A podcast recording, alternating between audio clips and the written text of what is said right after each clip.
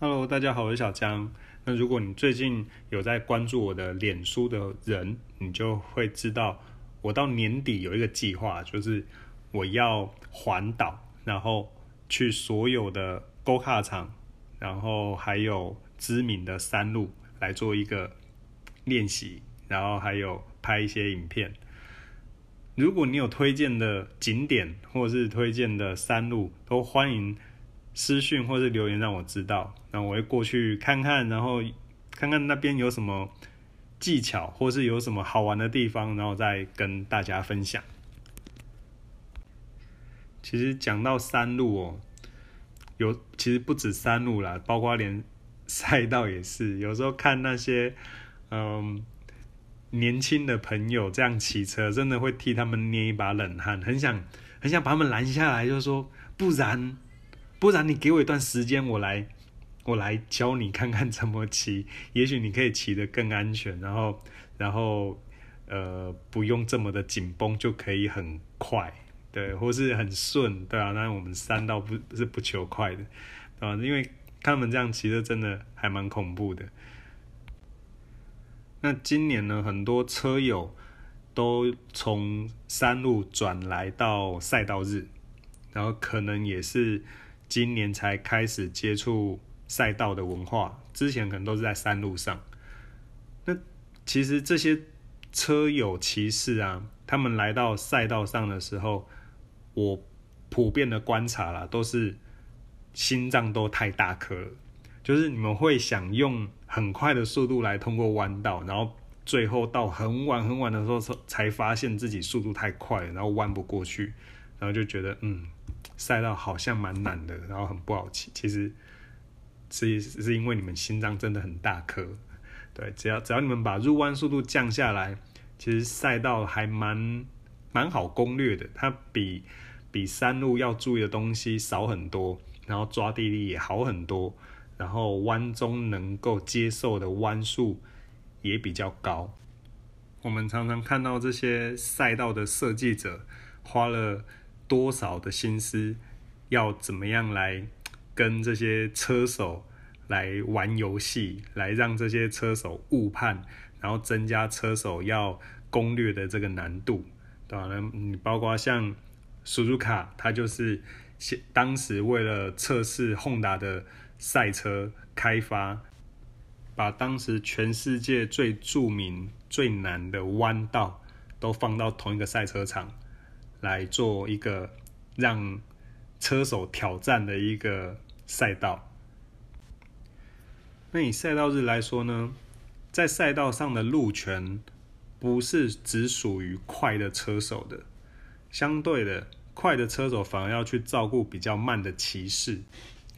在赛道日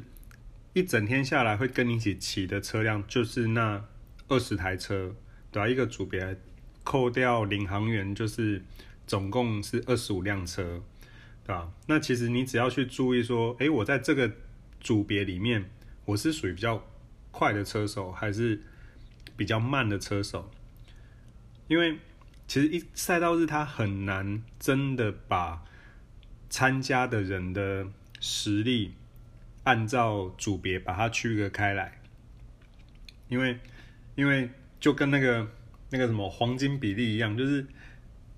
通常在中间的人会是最多的，然后快的人会比较少，然后很慢很慢的人也会很少。对，所以其实大家的大家的水平可能都会集中在中间。那以力宝来说，我觉得在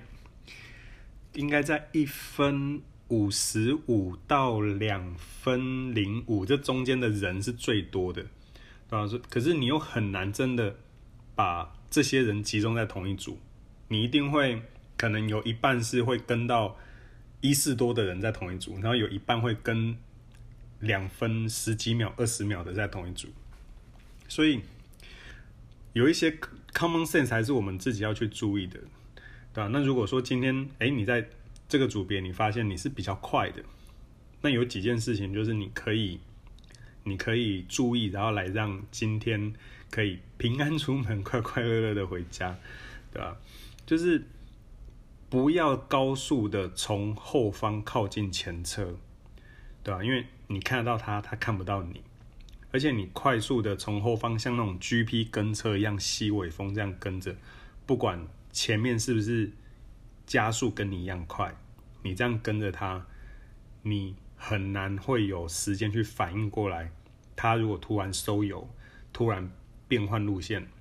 你都会把自己放在很危险之中。那甚至你如果要超车，你如果觉得诶前面这台车我知道他会骑，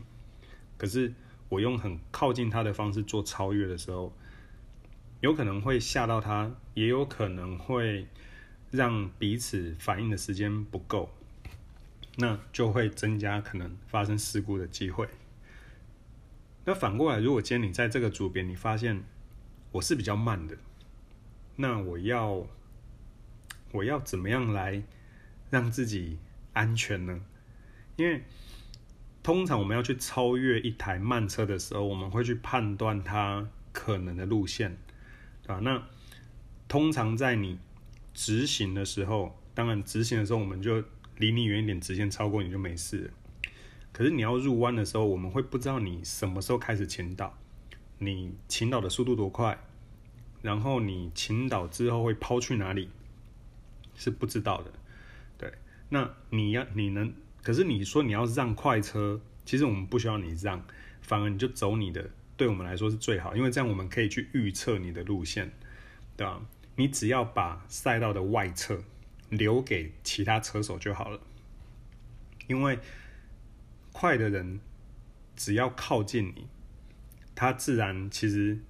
剩下的 pass 你只是时间上的问题。那外包你会是最安全的方式，而且也不会吓到你，因为你要入弯了，你会看着 Apex，你会往赛道的内侧看，那他从外侧外包你的时候，比较不会对你造成压力。当然了，如果他剪你线，他外包你剪你线，然后他还去碰 Apex，那真的就是很危险的一件事情。这个即使是在会员练车日或者比赛，都是嗯蛮我觉得蛮危险的事情，对吧？因为他有可能在剪你线的时候，你的前轮就被他干掉了，对吧？那就状况好一点，可能就两个人抖两下就没事；状况不好一点，两台车一起出去也有可能发生。那这个都不是我们在赛道日乐见的，对吧？那这个这两个基本上的原则，如果有把握住，我觉得一整天下来都会是蛮安全的。像我有时候。嗯，如果有跟其他车友一起练习的时候，我也会，即使我知道我自己跟他有保持很很远的距离，然后我要去超越他，我在超越他的当下，我也会尽量把速度减到跟他差不多。因为就像你今天骑一台一二五在路上的时候，即使我骑一台一千 CC 高速刷你，离你有一点距离，还是会吓到你，对吧？所以。同理，就是今天如果我要高速刷你的时候，我把速度降的跟你差不多，然后在你面前重新加速，这样子对慢车心理上的负担也会小很多。而且我觉得这样对彼此就是，哎，你你会为了为了自己不要挡到我，把外线留给我，然后我也会在 pass 你的时候尽量把速度降下来。那我觉得这种互相的一个。感觉就会让整个赛道日的空气都很清新，然后一整天心情都很美丽。讲到这里，我要嗯利用这个机会，就是顺道跟呃之前过去参加几场赛道日，然后如果我在场上骑乘的时候有不小心吓到你，就是跟你说声抱歉，对吧？因为我真的不是故意的，对吧？我其一直都有很小心翼翼的。不想要去吓到大家，或者是去影响到大家的练习，对吧？因为毕竟就只是赛道日，对吧？然后我觉得还是要，呃，就我们大家都可以互相啦，然后我们可以一起把这种良好的赛道文化建立起来，啊，那如果说你对于赛道日有其他的疑问或是想法的话，也。欢迎私信我，或是留言让我知道。那另外提醒大家，因为现在也呃刚过了立冬，对啊？就是我们到了冬天的时候，不管是路面温度、气温都比较低，即使你包着暖胎包，你出去之后大概三圈左右，它的那个胎温就会降到呃大概四十度左右，就是跟跟你平常没包暖胎包热胎差不多，就是抓地力它会下降许多。那你在骑乘上面，如果说因为我们赛道日有时候快，有时候慢，那你的胎温抓地力也等于是不太稳定的。那你如果突然一有空档，你用 push 的话，就很容易发生失误，对吧？所以这个冬天的时候的赛道日，就是大家要比较注意的地方啊。虽然说，为什么为什么我们看到最近瓦伦西亚欧洲的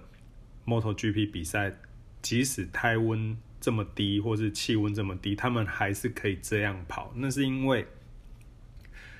因为在比赛的时候，呃，Marshall 会维持整个赛道的一个呃道路上的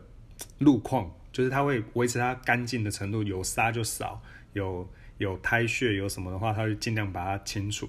对吧？然后再加上车手在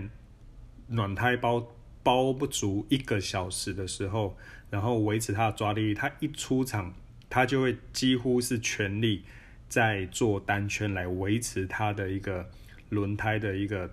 工作温度，不要让它掉下来。只要稍微掉下来，他们就会回聘，然后就可能会换胎或是换一台车。对吧？所以这个这个条件跟我们在赛道日是完全不一样的。那我之前在我之前在林路的时候，我印象很深刻。那时候是呃，他们有一支车队叫呃 Battle Factory。对，如果有有在关注日本赛事的，应该都会听过这个名字。那他们那时候在培育培养新的一些选手，那都是骑乘呃 Honda Honda 呃。那个是 NSF 二五零，所以他们是嗯大概六台车吧，六台比赛车。那因为那时候练习的时候天气很冷，所以他们是因为他们平常都在一起练习，所以他们对于赛道的一些呃认知，他们是有连结的。就是好比说我跟你说这个场地的抓地力很好，你会知道我的很好的定义是什么，因为因为我们都平常一起在练习，对吧？那当天气冷的时候，他们就会派一个车手出去巡一圈，出去巡一圈之后回来，他会告诉其他的车手说：“哎，今天赛地赛道的那个状况很好，所以他们等下出去就可以直接不用保留了，对吧？你不用再多一圈巡视圈，所以他一出片就可以全力冲，就不会让胎温掉下来。那其实。”讲到赛道，还有很多东西可以深入的来讨论，然后可以聊。啊，如果你们有其他的疑问呢，都欢迎私信我，让我知道。我们下集再见喽，拜。